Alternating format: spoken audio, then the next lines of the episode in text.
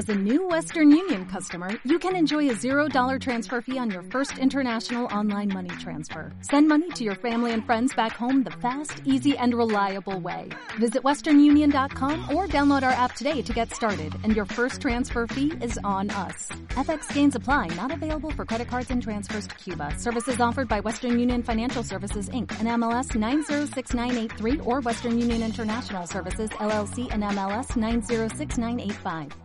Hemos dado a llamar Nendodango. Y si usted se pregunta todavía qué es Nendodango, son esas bolitas de arcilla que están llenas de semillas y que sirven para eh, sembrar eh, distintas eh, cuestiones. Nosotros en este caso elegimos sembrar conciencia, conciencia ambiental, para poder tratar todos los temas que nos interesan, de acá, de la región, del país, del mundo, si se quiere, pero puntualmente y tenemos bastantes y variados problemas acá en Junín. Hoy tenemos una mesa chica, como esa mesa chica que, suelen decir este, que tienen los, los presidentes, los gobernantes. Eh, la mesa chica, hoy está Diego Carpentieri eh, acompañándome, vacaciones para Trinidad Jordán, vacaciones para Martín Aranguis. Igual vamos a tener un ratito al final del programa con una grabación. Eh, ¿Cómo va, Diego? Muy bien, Omar, ¿cómo te va vos? ¿Bien? Sí, todo bien. Bueno, todo buenísimo. bien. Cuarto que- programa, Cuarto programa. Felices, Ya, felices. Claro, seguro. con un montón de información. Esta semana han pasado cosas importantes, Exacto. temas que nosotros veníamos tocando ya desde el foro ambiental y queremos destacar hoy en la jornada de hoy. Sí, seguro. Y, y no sé, ¿qué, qué opinarás vos? Que, que vos sos un lector avesado también de todos estos temas y te interesan, pero creo que de a poco se va creando una conciencia, se está reclamando, se está eh, quejando la gente para poder lograr algún, algún cambio, ¿no? Mira, yo, la verdad, la otra vez lo quería aclarar también, ¿no? Que nosotros somos ciudadanos comunes. A veces, por hacer un programa o por participar en el foro, hay gente que entiende que nosotros somos unos entendidos en, la- en muchas materias y la verdad que no. Nos eh, preocupamos por el medio ambiente porque empezamos a ver que a nuestros vecinos, a nuestros amigos, a nuestra gente querida que tenemos cerca le empieza a afectar directamente los diferentes temas del medio ambiente y nos hacemos cargo de eso y empezamos a participar en el foro hace un tiempo o por lo menos lo hago yo eh, de forma personal y sí, la verdad que se ha empezado a denotar que a la población le están llegando los problemas. Y es bueno tener en cuenta respecto del foro, el foro es un espacio abierto donde todos pueden participar, donde todos pueden opinar, donde todos pueden llevar su inquietud e incluso debatirla. Y es bueno decir que mañana a las 14 va a haber una reunión del foro de ambientalistas en la cual está absolutamente abierta, pueden participar todos. El foro no tiene dueño, por decirlo de alguna manera. El foro somos todos, todo aquel que tenga una inquietud, ¿no es cierto? Mira, Omar, eh, ahora que vos planteás lo de mañana a las 14 horas en GEA, eh, eh, es Rivadavia 448. 448. Queremos abrir esta convocatoria y lo vamos a seguir haciendo a través de las semanas para poder invitar a todo el mundo que quiera participar en el foro. Necesitamos la colaboración de todos. Eh, sabemos que hay mucha gente que, que le interesan estos temas y que se empieza a hacer eco. Y la verdad que la única manera que nosotros estamos viendo de que estos temas se empiecen a tocar y se empiecen a buscar la solución y que se empiece a hacer una reflexión en- dentro de la sociedad, ¿no? Eso de sembrar, de sembrar conciencia es un poco la idea, es que vengan y participen. Necesitamos realmente que la población empiece a participar y empiece a tomar estos temas en sus manos. Sí, porque en verdad la, eh, la problemática existe. Hay problemática por el lado del agua, hay problemática por el lado de las fumigaciones, por el lado de eh, La basura. lo- la basura, los temas cloacales, El Eh, agua de las lagunas. el agua en las lagunas. Hay una problemática diversa. Ahora bien, eh, hay que salir un poco de ese anonimato que nos imponen las redes sociales, hay que empezarse a mirar cara a cara y hay que empezar a decir las cosas en la cara, ¿no es cierto?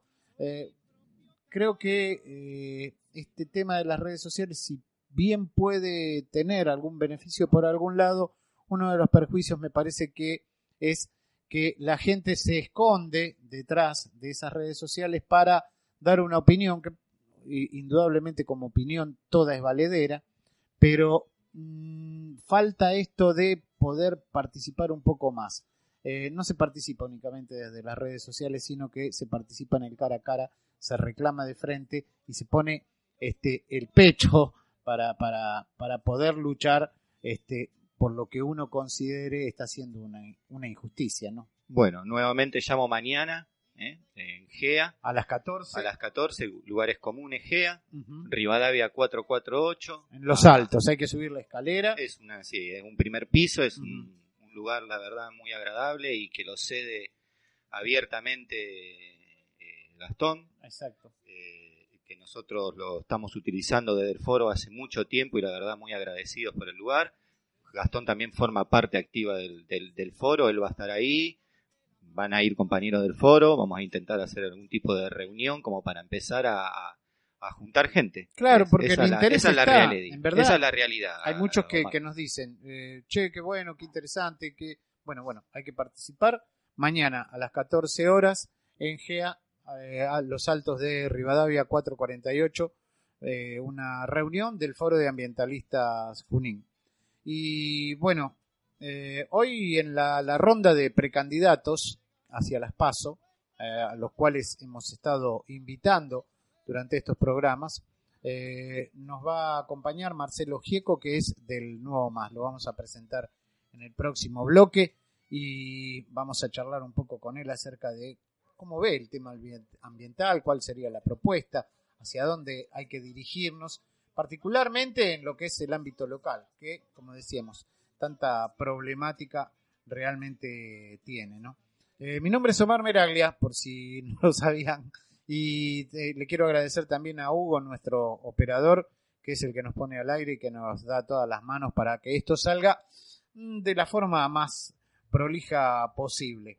Eh, una de las noticias que nos impactaron desde lo ambiental esta semana está relacionada con que se conocieron análisis de agua en nuestra vecina o cercano distrito de Pergamino, que tiene tanta problemática. Eh, nos cuenta un poco precisamente Diego Carpentieri. No, mira, yo la verdad que hoy, hoy estos días estuvimos leyendo las noticias que venían desde, desde Pergamino y la verdad que es alarmante. Se hizo un muestreo en los barrios principales y más populosos de Pergamino, donde se constataron pozos particulares lamentablemente, lo digo porque eh, es una noticia triste para todos los que venimos luchando en el medio ambiente, se ha encontrado en el 100% de las muestras eh, niveles de arsénico, la verdad que superan en 8 y 9 veces a lo que se permite, supuestamente, porque también eso está, está cuestionado. Claro. Claro, porque en verdad eh, la, lo que se permitía, que creo que era hasta el año 2007, 2008, eran 50 microgramos por litro, eh, lo cual después un fallo de la Corte Suprema determinó que a partir de eh, 2013, primero ah. fue 2013 y después hubo una prórroga hasta el 2017. Lo cierto es que a partir del 2017 quedó el límite permitido en 10 microgramos lo cual en pergamino lo mínimo que se encontró, lo que hablábamos un poco fuera de micrófono, es 25 microgramos. Sí, sí, y de ahí para arriba hasta 90. Hasta 90, exactamente. O sea, nueve veces más de lo permitido. Nueve veces más de, Esto se suma también ¿no? a una investigación que se hizo a través del INTA, eh, tiempo anterior, donde se encontraron 18 agrotóxicos diferentes. Exactamente. y lo preocupante, además de eso, es que en el caso del glifosato, que es el que se usa, el, ya contiene herbicida, eh, eh, que ya contiene, no solo que el glifosato en su composición contiene partes de arsénico, sino que ya hay investigaciones que dicen que el glifosato potencia el daño que causa el arsénico. La mezcla entre el veneno y el arsénico da un, compuesto, un compuesto, un compuesto que afecta directamente al ADN. Exactamente. Es, modifica el ADN. O sea, estamos hablando de que esto eh, se potencia ¿no? Eh, exponencialmente cuando se mezclan los agrotóxicos con el arsénico. O sea que estamos, lamentable estamos ante un problema sumamente grave porque si bien tenemos hasta nueve veces eh, pasados los límites que eh, debiera estar el, arsénico en el agua potable, y no estamos hablando de permisivo, ah, sí, le dan un permiso, no, a partir de esos 10 eh, microgramos empieza a ponerse en riesgo la, la, salud poblacional. Entonces, si nos encontramos que esa, esa medida está superada nueve veces, ya estamos causando un daño grave. Yo, sí, yo quería recordar que acá en Junín está pendiente un informe, ¿no? Un pedido realizado por el Consejo Deliberante local al Ejecutivo para que brinde datos de potabilidad del agua. Yo, esta iniciativa presentada en junio del año pasado y aún no fue respondida. Yo quiero hacer hincapié en eso, en lo local, porque a nosotros se nos avecina una situación eh, que realmente es alarmante y queremos empezar a abrir el paraguas ahora. Lo venimos haciendo desde el foro, denunciando la situación del agua y todo. Pero bueno, nada, nos encontramos con estas noticias como lo de Pergamino lamentable. Sí, totalmente. Aparte que uno está diciendo, ah, Pergamino, Pergamino, pero eh, vos lo decías, hace un año hay un pedido de informe en el Consejo Deliberante para que nos digan cuál es la calidad de potabilidad del agua que recibimos a través de la red domiciliaria y que está brindada por obras sanitarias municipales. Y esto no se ha contestado, este pedido de informe, el Ejecutivo Municipal no lo ha contestado. Entonces, no quiere decir que, uy, ¿cómo zafamos? Que eh, pobre los de Pergamino. No, pobre nosotros que ni siquiera sabemos cuál es. ¿Qué es lo que estamos tomando? ¿Cuál es el dato que tenemos respecto del agua? Y lo mismo también, eh, algo pasó en, Rojas, ¿no? Bueno, lo que hay es ah, eh, como que un juez eh, condenó a la municipalidad de Rojas, ¿no? para hacerlo, decirlo bien claro, a cumplir los controles sobre el arsénico. Eh, esto de Rojas también se suma, se suma a, la causa de Pergamino, ¿no? porque van por el mismo lado, ¿no? municipios ocultando información de en qué condiciones se encuentra la red de agua potable.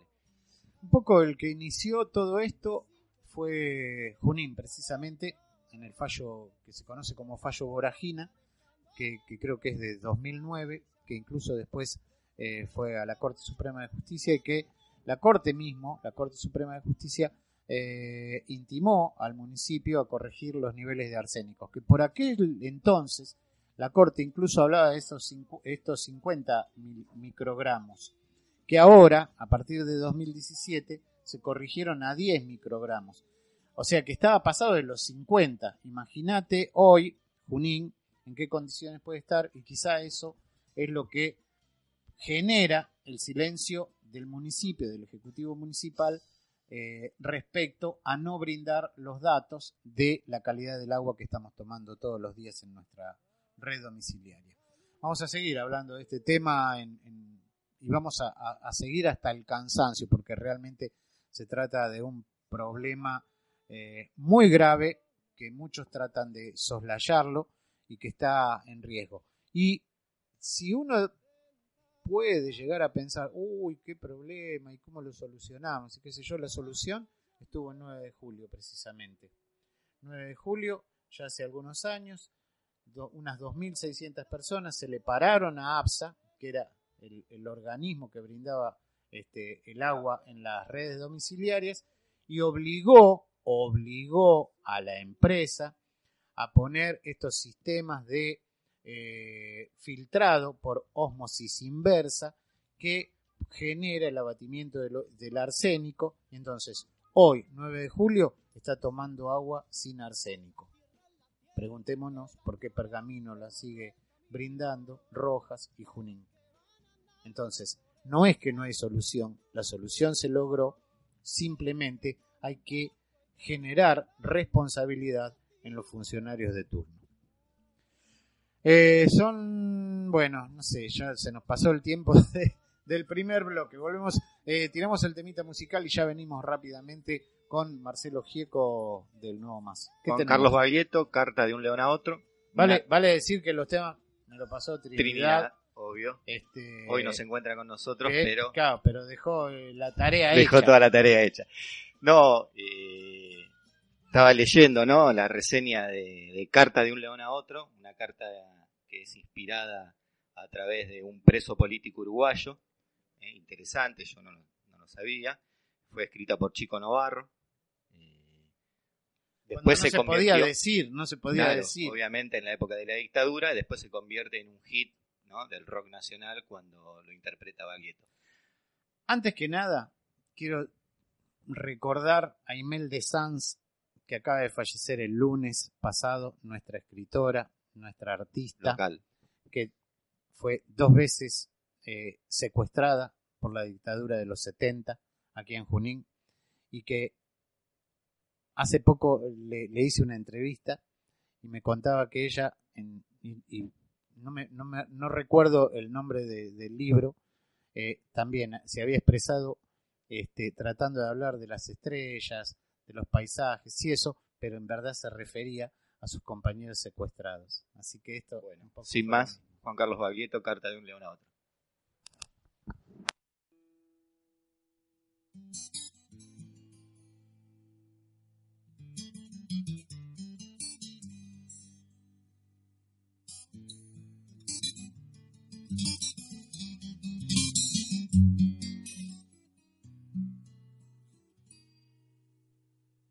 Perdón, hermano mío, si te digo que ganas de escribirte no he tenido. No sé si es el encierro, no sé si es la comida o el tiempo que ya llevo en esta vida. Lo cierto es que el zoológico deprime y el mal no se redime sin cariño.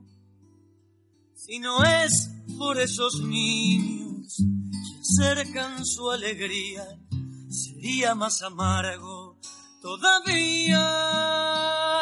A ti te irá mejor, te espero, viajando por el mundo entero.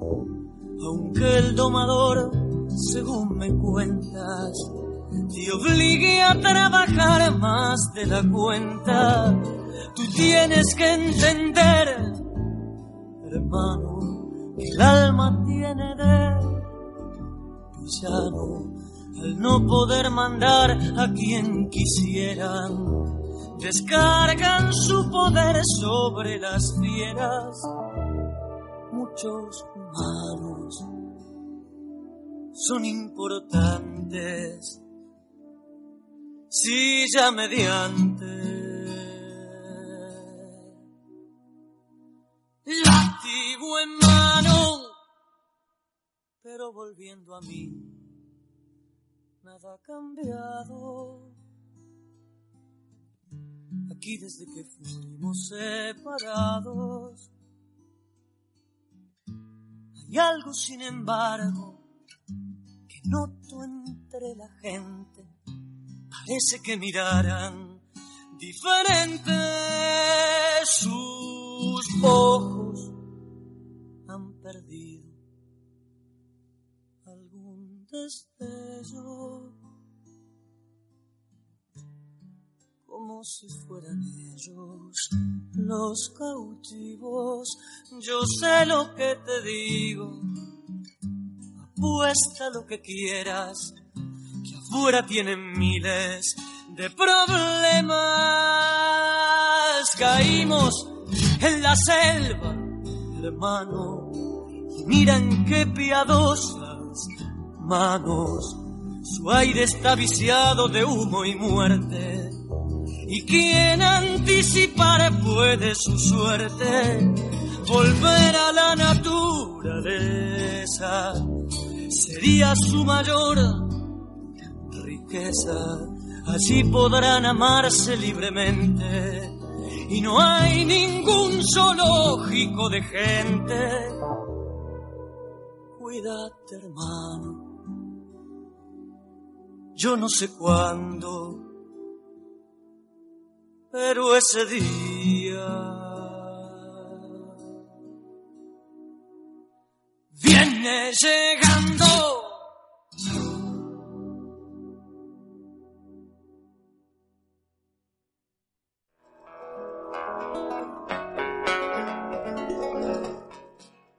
Dango.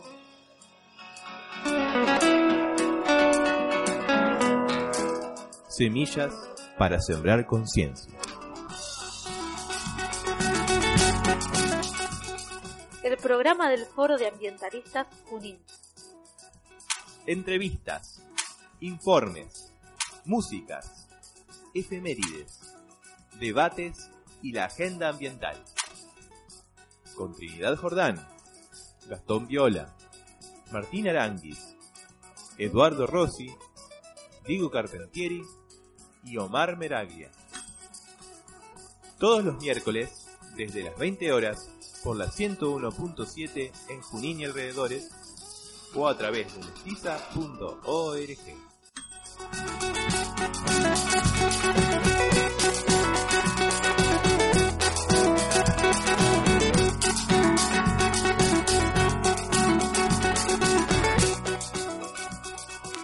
Seguimos haciendo Nendo Dango por Mestiza Radio hasta las 21, el programa del Foro de Ambientalistas Junín.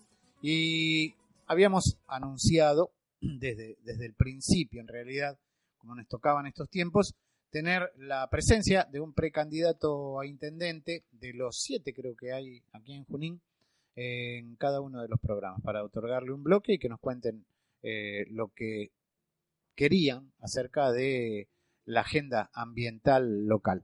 En este caso es Marcelo Gieco del Nuevo Más, quien nos visita hoy. Marcelo, ¿cómo estás? Buenas Muy buenas noches, noches. eh. Mar, Un gusto y gracias. Y para toda la audiencia. Eh, contanos un poco acerca de, de, bueno, no sé, lo que quieras acerca de, de- de lo que es materia ambiental, como lo ves en Junín. Déjame empezar por una pequeña introducción, cómo Dale, vemos cómo nosotros, ¿no? Sí, sí. Y el capitalismo está destruyendo el planeta. A mí me, me gustaría empezar por ahí. Eh, si no le importa la vida humana, menos le va a importar la, la naturaleza. El objetivo es la ganancia. Esto incluso está reflejado en, en la discusión que hay entre los países imperialistas, en- entre Trump y Europa, este, y dentro del propio Estados Unidos, que el Partido Demócrata, recogiendo un poco la, la preocupación de un gran sector de la población, está proponiendo un acuerdo verde, ¿no? O sea, cambiar la, fuente energética de Estados Unidos por energía limpia y renovable. Mientras acá nos dicen que vaca muerta es lo que va a sacar el país, Estados Unidos está viendo cómo cambia su base energética. La, ciudad de Los Ángeles ha cerrado tres plantas generadoras de electricidad que funcionan con gas y se propone funcionar solamente con energía renovable. ¿no? Entonces, partiendo de esta caracterización que digamos, no es solo el cambio climático, que evidentemente es lo, lo más notable, ¿no? De lo- los efectos que está teniendo sobre, sobre el planeta. eh, viniendo al ámbito local, yo veo lo mismo. O sea, la ciudad de Junín tiene una ordenanza desde hace algunos años que incluso con unos planitos de, de la ciudad y la localidad Sí, de restricciones, zona. de exclusión, sí, de franja verde.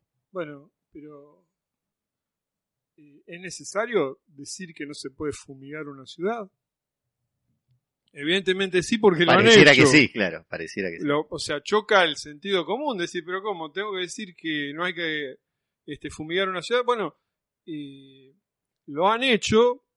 Hay un, hay un barrio en Córdoba que es Ituzaingó, que inició toda una campaña sobre los pueblos fumigados, de gente que se muere de cáncer por las fumigaciones. Entonces, esto no es una preocupación este, de los dirigentes políticos. O sea, es una respuesta a, una resistencia, a un proceso de desarrollo capitalista en el campo, un modelo productivo este, de grandes extensiones de tierra, eh, glifosato y soja transgénica, y producir soja para vender. Ese, ese es el modelo. Ese es el modelo.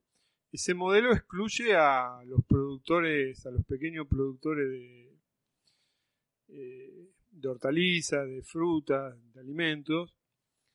Eh, el, el principal eje es el cordón que, que rodea la ciudad de La Plata, que es la gran productora de, de- de- de hortalizas y frutas y legumbres, eh, que lo lleva adelante mayormente la, la comunidad boliviana. Y acá en Junín también. Sí, hay Este, mucho. quinteros bolivianos que Sí, se sí. dedican eh, a esta tarea. Entonces, en el ámbito local, la- dos preocupaciones centrales queremos, no son las únicas, pero me parece en, en esta campaña queremos marcar dos. Una, eh, el uso del glifosato, las fumigaciones. Hoy, antes de venir al programa, veía un, eh, una noticia en un portal de Santa Fe de un padre encadenado a un galpón Exacto, sí, lo vi. En Marcos Sastre, creo. no me acuerdo el nombre de la localidad, que un galpón donde se almacenaba glifosato porque la hija, es una chiquita de, de un año o dos, Tres años. tiene glifosato en la sangre. Ujú. Entonces, cosas que parecen de sentido común, evidentemente este, el capitalismo el, el único motor que tiene es la ganancia y en función de esa ganancia pasa por arriba de todo. Entonces, queremos marcar eso, nos parece que no es suficiente la, la exclusión de 500 metros de la ciudad. Eh, las multas a- a que establece la propia ordenanza a que violen esa disposición son muy bajas, porque son 10 este, salarios básicos de un trabajador municipal Sí. que los salarios están por el suelo. Sí, creo que, Este- que era algo de 40 mil pesos. Bueno, y mm, eh, la preocupación de que hoy, creo que hoy en, en Plaza de Mayo había un- una movilización llamada Alimentazo, Sí. De que Argentina produzca alimentos saludables para, para su población, ¿no? No solamente el modelo este, que se ha implementado, que es producir el poroto de soja para que se haga aceite y, y harina de soja y eso se vende a China. Entonces, por un lado la, la fumigación que tiene problemas concretos. Eh, hay un caso de una, de una mamá de Baigorrita que fue a, a La Haya Sí. Este, por el caso de su beba. Es una preocupación que, recorre la zona. Yo hace un par de años estuve en, en Viamonte en una charla que dio Marie Robin, una periodista francesa que viene denunciando este modelo, que no se detiene ante nada, este, en el altar de la productividad y bajar los costos este, de la producción y los primeros perjudicados son los trabajadores rurales, eso es evidente, incluso por la simple manipulación del glifosato. Estamos hablando con Marcelo Gieco, quien es el precandidato a intendente por el Nuevo Más, el partido del movimiento al socialismo, quien, bueno, nos está acompañando en esta ronda de precandidatos. Eh, como intendente, digamos, un intendente, ¿cómo le hace frente a la presión de la gremial chacarera, por ejemplo? Eh, sí, evidentemente no es fácil, pero nosotros tenemos otra concepción de la política, no de los dirigentes que llegan a, a un sillón o a un escritorio y de ahí este, le explican a la sociedad cuáles son los problemas, la- las soluciones que tienen para los problemas, mientras la sociedad es un espectador como si estuviera mirando una obra de teatro, una pantalla de cine y dentro de cuatro años dice, bueno, me gusta lo que dice, no me gusta, lo voto, no lo voto. Nosotros vemos la, actividad política y el proyecto de sociedad que queremos totalmente distinto, donde la gente esté involucrada y pueda decidir. Y pueda participar en la toma de decisiones y pueda expresar cuáles son las preocupaciones. Entonces, la manera de enfrentar esa presión y todas las presiones, de nosotros estamos diciendo de romper con el Fondo Monetario, de aumentar los impuestos al, al- agronegocio y a los bancos, de eliminar impuestos al salario, bueno, un montón de, reivindicaciones en el plano económico, de dar marcha atrás a los tarifazos, incrementar las privatizadas, este, de la reincorporación de todos los despedidos por el macrismo. Bueno, todas esas presiones solo se pueden enfrentar con una sociedad movilizada y que tiene el derecho de, de opinar, de discutir y de que se lleven adelante esos proyectos. Entonces nos parece que esa es la manera de enfrentar todas las presiones. Vos sabés que, que, bueno, cuando escucho así la, la, la, la gente que salga a la calle, que se mueva, que participa, eh, me parece, y coincido, ¿no? Pero el tema es cómo, cómo se pone nuevamente el germen de la participación, de la movilización, a una sociedad que parece muchas veces estar un tanto hipnotizada, eh, manejada por, por, por los grupos mediáticos. ¿Cómo se rompe con eso? Bueno, yo no, yo lo veo en forma más contradictoria. Ujú. O sea, evidentemente hay un achatamiento, ahora parece una calma chicha, ¿no? Pero este es el mismo país de la marea verde, el, movimiento de mujeres luchando en la calle Sí, en contra la impunidad contra los violentos, por el derecho al aborto. Es el mismo país donde el 18 de diciembre de hace dos años le dijo a Macri, no, no te metas con los jubilados. Este, yo estuve en Plaza Congreso Igual ese se día. metió. Sí, sí, bueno, pero yo voy a la reacción de la gente, ¿no? Eh, evidentemente, evidentemente Macri tiene un proyecto de gobierno, bueno, pero a lo que íbamos de la participación de la gente. Ese día, a pesar de lo que digan los medios, a mí no me lo contaron. O sea, hubo una lluvia de bala de goma, lluvia de gases, la gente no se iba. eh, este, y a pesar de la brutal represión, a la noche la clase media porteña salió a decirle a Macri, no te metas con los viejos también. Entonces, digamos, yo no veo que esté todo paralizado y no veo, yo veo la situación más contradictoria, o sea, te doy estos dos ejemplos que se me vienen ahora en mente de, este, de, ejemplos en, lo opuesto. Y bueno, yendo a lo, a lo político, lo, lo tengo que decir, aunque esto sea polémico para, para muchos. Eh, yo parte de la yo creo que parte de la responsabilidad del achatamiento de la situación política lo tiene el kirchnerismo. Porque en el 2018 dijo, hay 2019, levantemos el pie del acelerador. Sus principales dirigentes sindicales dijeron, Yasky, 2019 hay elecciones, no es momento de, de lucha, de paro. Vamos a las elecciones, o sea, se levantó el pie de la lucha. Para no hablar de la traición de la burocracia de la CGT, porque bueno, ya sabemos lo que son, ¿no? Este, ese día, ese 18 de diciembre, ellos, a lo mejor sin valorar bien la situación, decretaron un paro general, que fue lo que posibilitó que Plaza Congreso se llenara de trabajadores. Pero ya te digo, me parece que parte del achatamiento es responsabilidad de- del kirchnerismo, de no haber seguido impulsando la lucha y haciendo eje en la, en la gobernabilidad y que Macri no tambaleara, porque ahora que el gobierno saca pecho, que el dólar este, estuvo, está hace dos meses que está quieto y la inflación parece que baja un poco, hace cuatro o cinco meses Macri estaba en la cuerda floja. Este, los propios medios que hoy lo le hacen campaña lo trataban de inútil. Marcelo, te hago una última. eh, dame, dame un paneo, haceme un paneo de la sociedad juninense fumigada, eh, con el agua que no se sabe qué calidad tiene. eh, Sí, yo con- te lo puedo decir. Con la laguna tiene. contaminada eh, y todos los. Ah, ¿vos, vos sabés qué calidad tiene? Sí, porque eh, no, no quería cerrar sin hablar del tema Sí. del arsénico. Sí, Eh,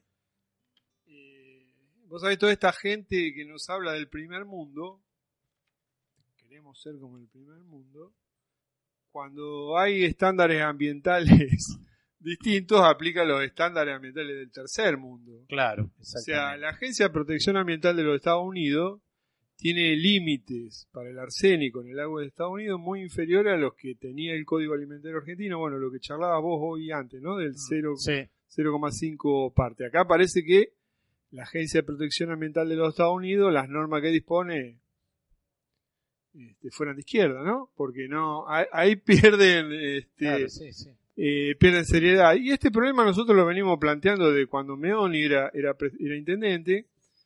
Entonces su secretario de gobierno nos decía que éramos terroristas porque planteábamos esto del problema del agua en arsénico. Eh, los pozos de, de Junín mezclan el agua. O sea, eh, y, y en ese momento lo- los análisis que, que había reflejaban que eran límites muy superiores a los permitidos por la Agencia de Protección Ambiental de los Estados Unidos. y Petreca no hizo nada. Entonces, eh, yo te puedo decir que el agua de Junín no mejoró. ¿Por qué va a mejorar? Porque aparte es un problema de la zona, es un problema de la provincia de Buenos Aires. Seguro, es un tema no, no es un endémico. problema de Junín. No, sin duda, sí, Sí, sí. Y hay ciudades cercanas como Bedia o Lincoln que tienen peores. Sí, sí, sí. Entonces, Pero hay ciudades Te- como 9 de julio que lo corrigieron. claro, También. Entonces, invirtiendo. Porque hay que hacer sí, planta sí. de abatimiento, es un proceso complejo, costoso, pero bueno, entonces es también ver dónde damos la prioridad, porque nadie se va a morir por tomar un vaso de agua. Eso es cierto.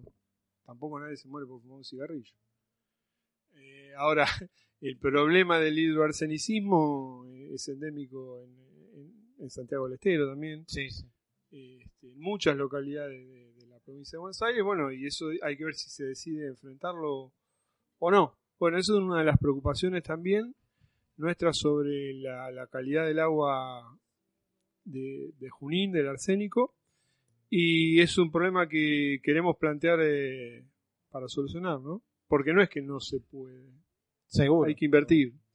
Marcelo Gieco, precandidato al, por el nuevo MAS para las próximas pasos. Muchas gracias eh, por, por participar, por sumarte a esta mesa. Bueno, gracias por la invitación y por permitirnos tener un espacio que es tan difícil en, en estos momentos. Para los donde- chiquitos, ¿no? Para los chicos, sí, sí, sí, donde el bombardeo publicitario es, es grande, pero bueno, te reitero, gracias por este paso. No, al contrario. Eh, nos vamos a la música. Se sumó otro miembro del foro, miembro fundador del foro, Gastón Viola, que nos va a acompañar en el próximo bloque. Y también César Baldoni, que nos va a contar algunas cositas del INTA y la agricultura familiar. ¿Qué, qué tema tiene, tenemos ahora, Diego? Bueno, bebé, esca de la tierra. Dice, la tierra tiene fiebre, necesita medicina y Ah. poquito de amor que la cure la penita que tiene. La tierra tiene fiebre, tiembla, llora. Se duele del dolor más doloroso y es que piensa que ya no la quieren. María Nieves, conocida como Bebé, es una cantante actriz española que ganó la fama internacional con los sencillos Malo y Ella. Este tema forma parte del álbum Pa' fuera telarañas del 2003. Sin más, Bebé.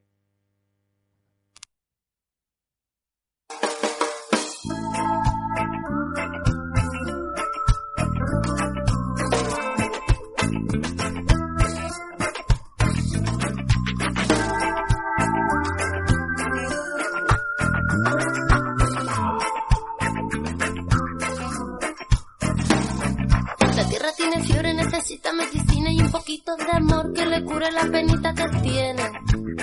Ah, ah. La tierra tiene fiebre, necesita medicina y un poquito de amor que le cure la penita que tiene. Ah, ah. La tierra tiene fiebre, tiembla, llora, se duele del dolor más doloroso.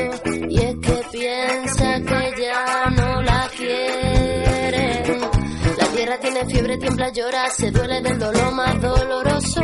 Y es que piensa que ya no la quiere. Y es que no hay respeto por el aire limpio. Y es que no hay respeto por los pajarillos. Y es que no hay respeto por la tierra que pisamos. Y es que no hay respeto ni por los hermanos. Y es que no hay respeto por los que están sin tierra. Y es que no hay respeto. Y cerramos la frontera. Y es que no hay respeto por los niños chiquitinos. Y es que no hay respeto por las madres que buscan a sus hijos.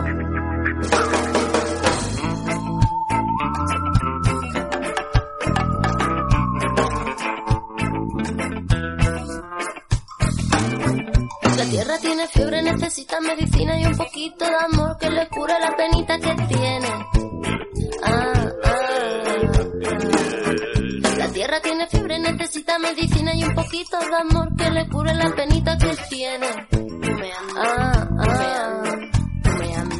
La tierra tiene fiebre, tiembla, llora, se duele del dolor más doloroso.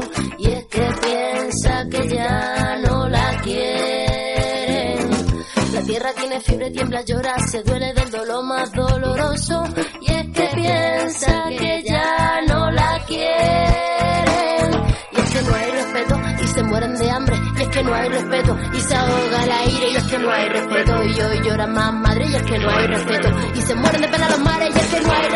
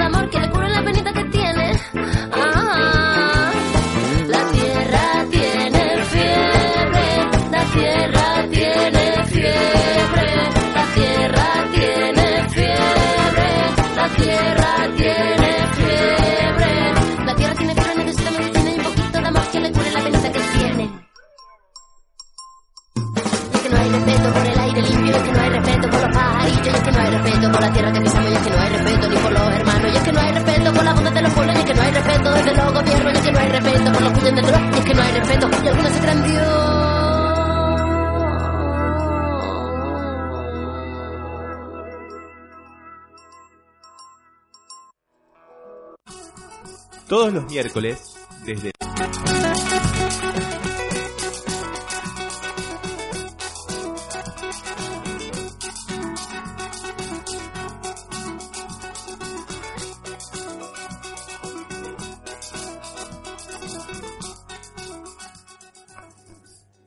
Bueno, seguimos haciendo Nendo Dango. ¿Qué es Nendo Dango? Nendo Dango son esas bolitas de arcilla llenas de semilla. Nosotros las cargamos con semillas para sembrar conciencia.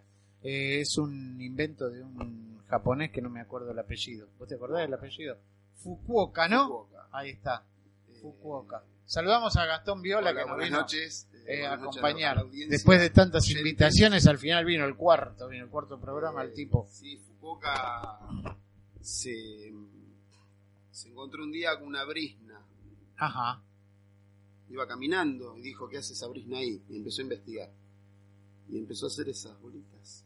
De arcilla y que son este para, para sembrar, para hacer esos bosques de alimentos, Sí, o para sin intervención humana, la- para para, que- los, las aves no, no se coman las semillas. Claro, también. ¿no? Esa es la idea de la... y además nosotros decimos también como una forma de rebeldía por el hecho de que se pueden poner eh, esas semillas de tantas malezas, malezas entre comillas, este, resistentes a, a los transgénicos, entonces eh, ir sembrando. Sería bueno un avión fumigando semillas, este, ah, de esas, de esas un resistentes. bombardeo de Ah, semillas. buenísimo. En Tailandia era que lo estaban haciendo. En Tailandia hubo algo, pero sí, sembraban semillas en zonas que habían sido eh, Deforestadas. desertificadas o, o forest- o deforestadas. Eh, Gastón, eh, contanos un poco la convocatoria de mañana del foro. Nosotros algo charlamos, pero bueno, es bueno Sí, este, eh, refrescarlo. Mañana a las 14 horas en, en el espacio en lugares comunes, Rivadavia 448.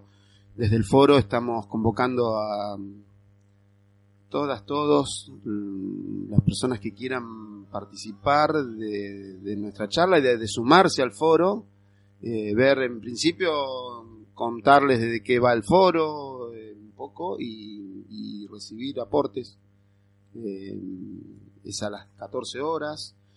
Eh, y bueno, vamos a hablar un poco de, del tema del agua, de lo que se viene hablando aquí en el programa desde hace un par de semanas. Bien, perfecto, perfecto. Eh, recibimos a César Baldoni, que es este dirigente de, de ATE. Eh, Trabajador de, INTA, delegado de ATE. Ah, delegado de ATE, este, de la Asociación de Trabajadores del Estado. Eh, que lo convocamos porque hoy casualmente vino el tema este del, del alimentazo, que tanta, digamos, es en contraposición al inicio de la exposición rural de Palermo. Eh, como dejan afuera a los trabajadores de la tierra, quienes eh, son los pequeños productores, eh, algo que se llama agricultura familiar. ¿Y cómo está el tema de agricultura familiar con el INTA? Bueno, primero me metí, pero saludamos, agradecerle la, la invitación.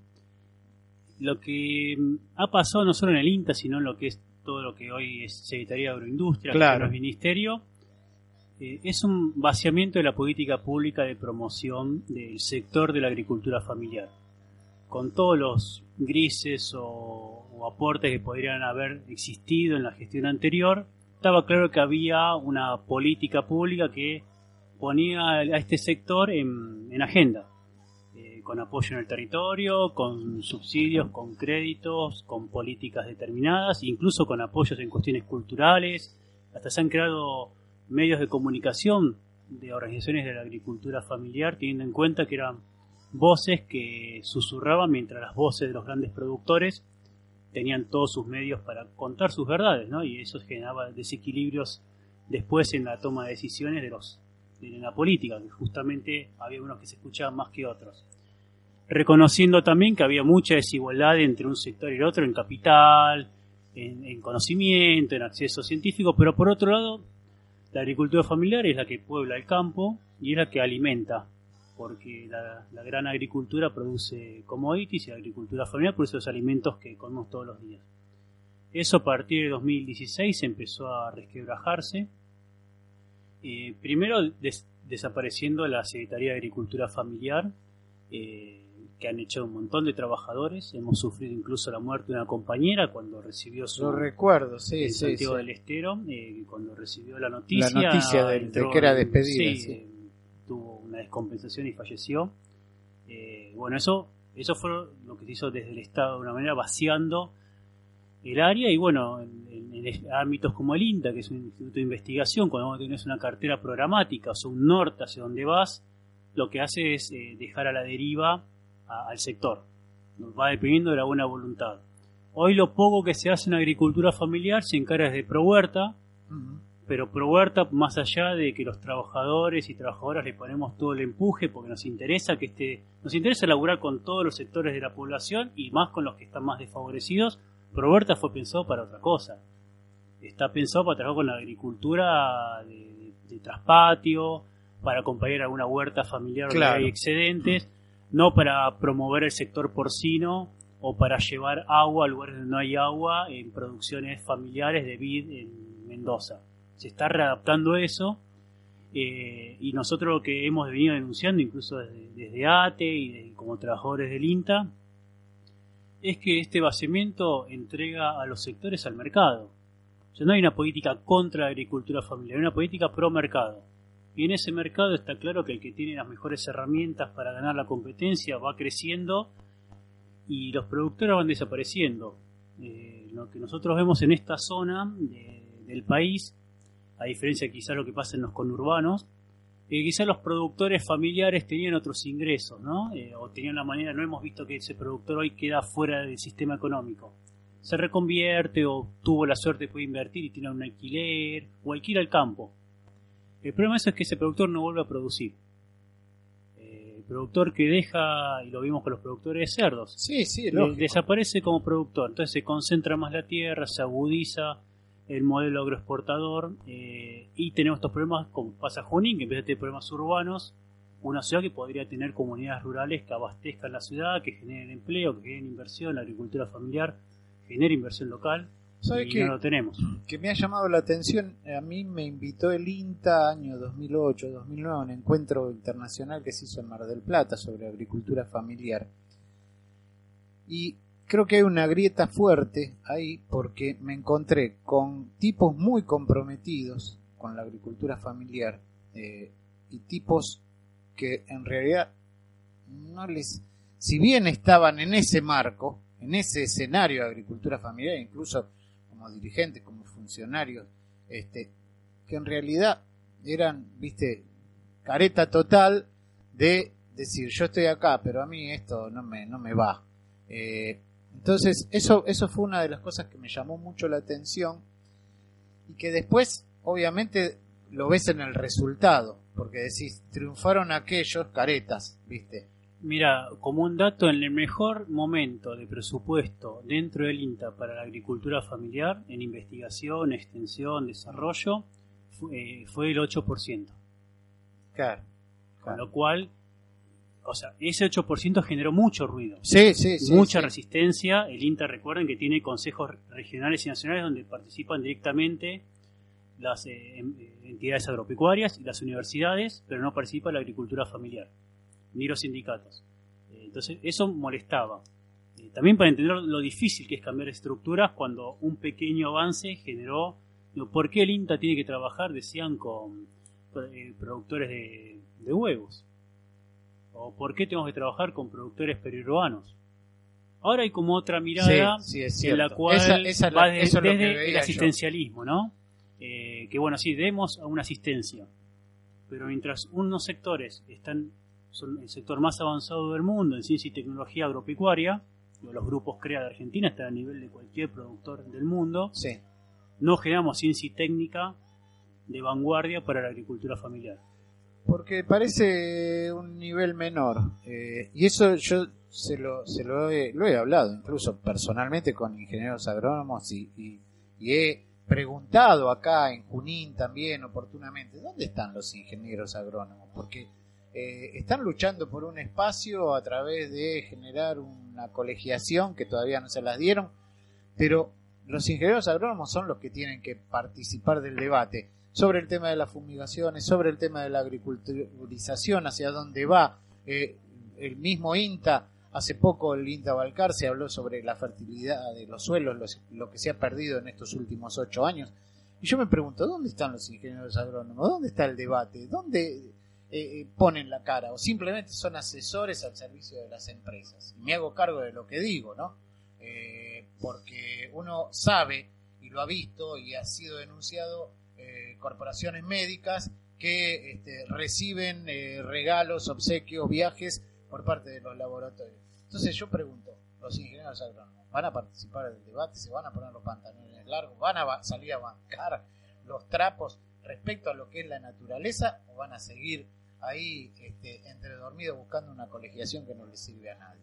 Sí, te digo, y dentro del Estado, los organismos públicos que responden a políticas nacionales, o sea, quedan entrampadas en el espíritu de época. Hoy no.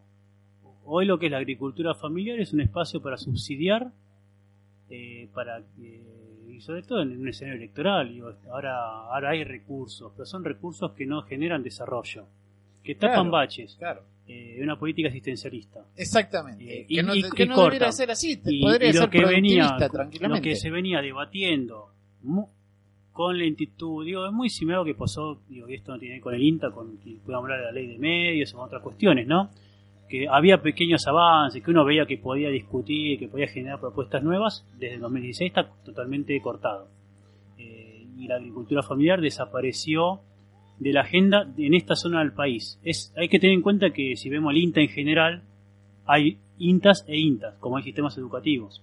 Y hay lugares del país donde la agricultura familiar Claro. es fuerte, Santiago del Estero, Formosa, Jujuy, e incluso han sido los actores de la agricultura familiar los que han salido a defender el recorte en el INTA, cosa que, que no pasa en esta zona. Claro, O sea, acá Junín claro. tiene una agencia prestada adentro de la universidad, en- Claro, hecha sí, de, sí, sí. de Durlock, y, y no vemos una comunidad de productores agropecuarios defendiéndola.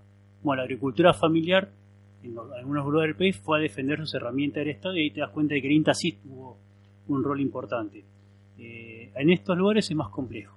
Qué bueno que, que ATE por lo menos, este, muchas veces dicen que, que los sindicatos, que los gremiales de los trabajadores se ocupan únicamente de, de defender el salario. Qué bueno que ATE está laburando también defender este tipo de políticas, ¿no? Para que se Sí, para nosotros, eh, por lo menos los que armamos ATE en toda la zona de Pergamino, que es, eh, bueno, es la primera vez que se conformó hace un año un cuerpo de delegados, nosotros conformamos ATE para discutir el INTA y el rol del INTA. Eh, contra una mirada del Estado empleador que se supone que el sindicato está solamente para la cuestión de recursos humanos, para ver si tenemos zapatos, para pelear el sueldo, que hay que hacerlo.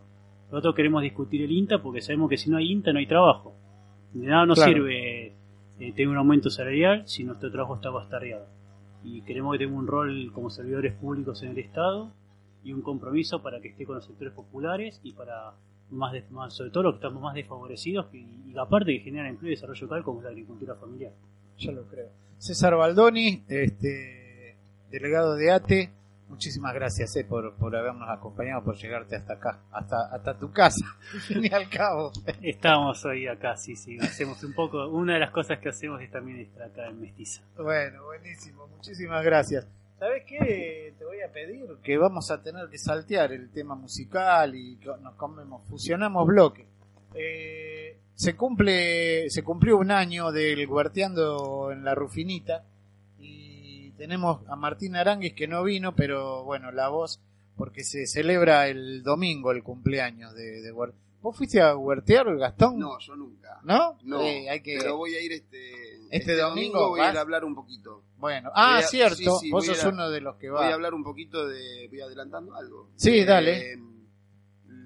el- la importancia de comer sano, eh, alimentos no contaminados, no envenenados, eh, un poco en sintonía con todo lo que venimos hablando, o venían hablando ahora, ¿no? De, y cómo eso afecta a nuestra, nuestra salud a, a modo eh, microbiano, microbacteriano, mejor Sí. dicho, microbacteriano, y cómo eso también afecta a nuestro cerebro.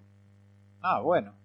Va a ser breve, 10 minutos, 15, pero vamos a ver cómo, cómo la, el, glifosato y los agrotóxicos afectan nuestro sistema inmune, nuestros intestinos y ese cómo afecta a nuestro cerebro. Bueno, Gastón Viola, uno de los que va a dar una de las charlas en Guarteando en la Rufinita, que se cumple, se cumple un año. Y Martín Aranguis, estuvimos haciendo una nota, nos contaba esto.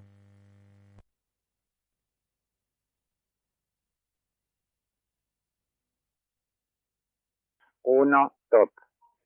Estamos ahora con Martín Aranguis, quien es el coordinador del Huerteando en la Rufinita, un eh, movimiento que cumple, que está cumpliendo en estos días eh, un año y que va a celebrarlo el próximo domingo. Martín, ¿cómo estás? Hola, ¿cómo estás, Omar? Bien, bien. Aquí estamos con un poco de ruido, disculpen el ruido. Eh, estamos este, en, en vísperas ya de, este aniversario, ya se cumple un año, este, no podemos creer que haya sido tan rápido. Y bueno, eh, esta, esta cosa buena que venimos haciendo hace, hace un año eh, se ha ido transformando, eh, ya, eh, ya, ya dio sus frutos. Eh, y esperamos que contar con todos para, para con todos los que fueron y con todos los que los que están interesados en conocer. Estamos en, Facebook con eh, Huerteando en la Rufinita eh, Comunidad, es una página, ahí le das me gusta, podés enterarte un poco de, de qué se trata. Y, y para arrimar se queda eh, sobre Ruta 65, eh, primera curva, al final de, saliendo de, digamos, yendo para, como para Baigorrita. Claro, sí, exacto, Sí, sí. yendo como para Baigorrita sería eh, cuando termina la primera curva, la segunda salida a la derecha. Bien, ahí, está vamos a el previo. Este domingo Sí. festejándonos, feste- festejando todo esto eh, como aniversario y ahora les cuento un poquito las actividades. querés. Bueno, dale, dale, dale. Esto es el domingo, ¿a qué hora? El domingo a las 15 horas. Bien, a las A partir 15 de las horas 15. arrancan. ¿Con qué? ¿Qué va a haber? Y arrancamos, eh, todo el tiempo va a haber ferias, va a haber eh, varios puestos de amigos que hacen diferentes actividades, como por ejemplo, algunas no están tan relacionadas con la, con la huerta, eh, pero bueno, es, es interesante. Eh, hay engarce de, de piedras, hay eh, tra- o sea, trabajos artesanales de, de engarce, hay este, cerámicos, eh, cerámicas de, de macetas, hay este, plantines, eso sí, cosas nuestras como plantines, eh, semillas nuestras, este, que vos sabés que son mejores siempre, Sí, seguro. siempre les, les recomendamos que, que saquen sus propias semillas. Eh, bueno. Y me han dado buen que resultado el que a no mí. que no sacó, que, que nos compre a nosotros y así ayuda un poco al huerteando. Bueno, Eh. Huerteando cumple un año y este vamos a tener algunas sorpresas como souvenirs, no Ujú. sabés de qué se trata, pero lo vamos a, a decir ahí en el momento porque vamos Sí. a integrar el programa Nendo Dango con, con el Huerteando Bien. y este y vamos a tener eh, un par de charlas vamos a tener un panel con dos charlas eh, acerca de alimentación saludable Ah, buenísimo, buenísimo. y Esto después, entonces. bueno, vamos a compartir mates y, y charlas y risas y, y, experiencias, ¿no? Experiencias de huerta, que, que está muy bueno eso. sí, sí, va a ser un día de festejo Bien, entonces es el domingo en el Guarteando en la Rufinita, eh, agarrando como para el lado de Baigorrita, eh, Sí, desde la 500 ruta metros. 7, desde la ruta 7, eh, la, 500 metros. la- Ahí- claro, la segunda bajada eh, de, después de la curva, perfecto. o sea es la bajada siguiente a la bajada del jardín Y ahí nomás son 20, 30 metros y ya está el previo. ahí estamos sí sí nadie se pierde Bueno, Todo perfecto. Bueno, me, me alegro mucho y la mejor de las suertes. Igu- Igualmente nos vamos a estar viendo allí el domingo. mucha- estamos con mucha expectativa y esperamos que, que concurran. Seguro que sí, seguro que sí. Eh, Bueno, un abrazo, mucha suerte. Y nos vemos allá. Les mando un saludo grande y sigan con Mendodango. Hasta luego, Martín, y gracias por todo. Hasta luego. Bueno, listo. ¿Listo? Listo. Te mando un Bien. abrazo. Seguimos, seguimos haciendo Nendo Dango. Era Martín Aranguis, este, que se cumple un año de, de la Rufinita. ¿Dónde queda la Rufinita? Ruta 65, apenas la primer curva de la mano derecha. ¿eh? ¿Vas a ir el domingo? Sí, el domingo vamos a estar todos ahí con el foro. eh, los esperamos a todos para que se acerquen a la huerta comunitaria La Rufinita, para que vean cómo se cosechan los alimentos, que se puede, que los vecinos cuando se organizan empiezan a, a ver en la tierra crecer su comida y bueno, es parte de todo lo que venimos discutiendo acá en el, en el programa. Está bueno. La última de Gastón, convocando otra vez para la reunión de mañana, del Mañana, foro. 14 Acercate. horas. Mañana 14 horas, Rivadavia 448, Altos, no se pierdan. Eh, 14 horas vuelvo a decir, reunión abierta del Foro de, de Ambientalista Junín. Están todos invitados. Sí, porque hay mucha gente que dice, che, oh, no, qué interesante, que a mí me gusta, ahí pasa Sí, esto, pasa gusta, lo otro. Bueno, pero necesitamos eh, ayuda, colaboración, porque esto es todo a, a sangre. Sí, seguro, y que vengan a aportar temas y que vengan a aportar este, lucha, ¿no? Por Lucha. cierto, eh, es que es ardua y necesaria y sigue. Buenísimo.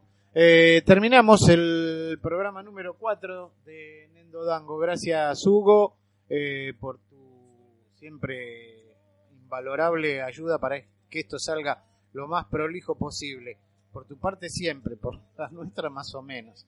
Vamos Eh, mejorando. Sí, Y sí. bueno, sí. quiero decir algo. Eh, en esta lucha es como se dice, para dar mil pasos se empieza con uno. Sí, Y uno a uno. y así estamos, dando algunos pasos. Nos vamos con música. El último temita de la Diego, noche, dale, tirá un- Escape, Animales de Laboratorio. Arranca el tema diciendo, buenas noches, bienvenidos al infierno animal, pasen al laboratorio, les va a impresionar. Así comienza el tema, se los dejo para que lo escuchen. Gracias. Y nos vemos la próxima. Chao, hasta la próxima. Zambita del camino, abrígame que estoy volviendo. Se basó en la supervivencia. El hombre, al desarrollar su inteligencia, llegó a convertirse en la bestia más cruel que pisa la tierra.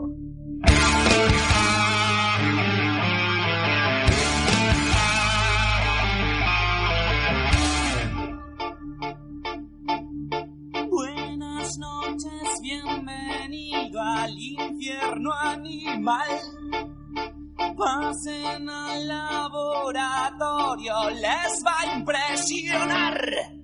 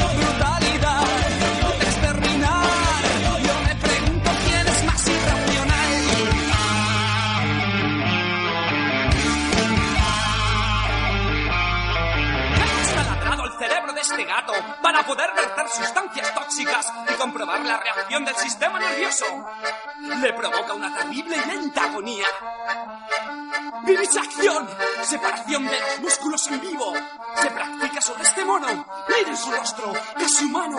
Está sufriendo el peor de los tormentos. Sus ojos llenos de pánico piden clemencia. ¡Basta ya! ¡Piden clemencia!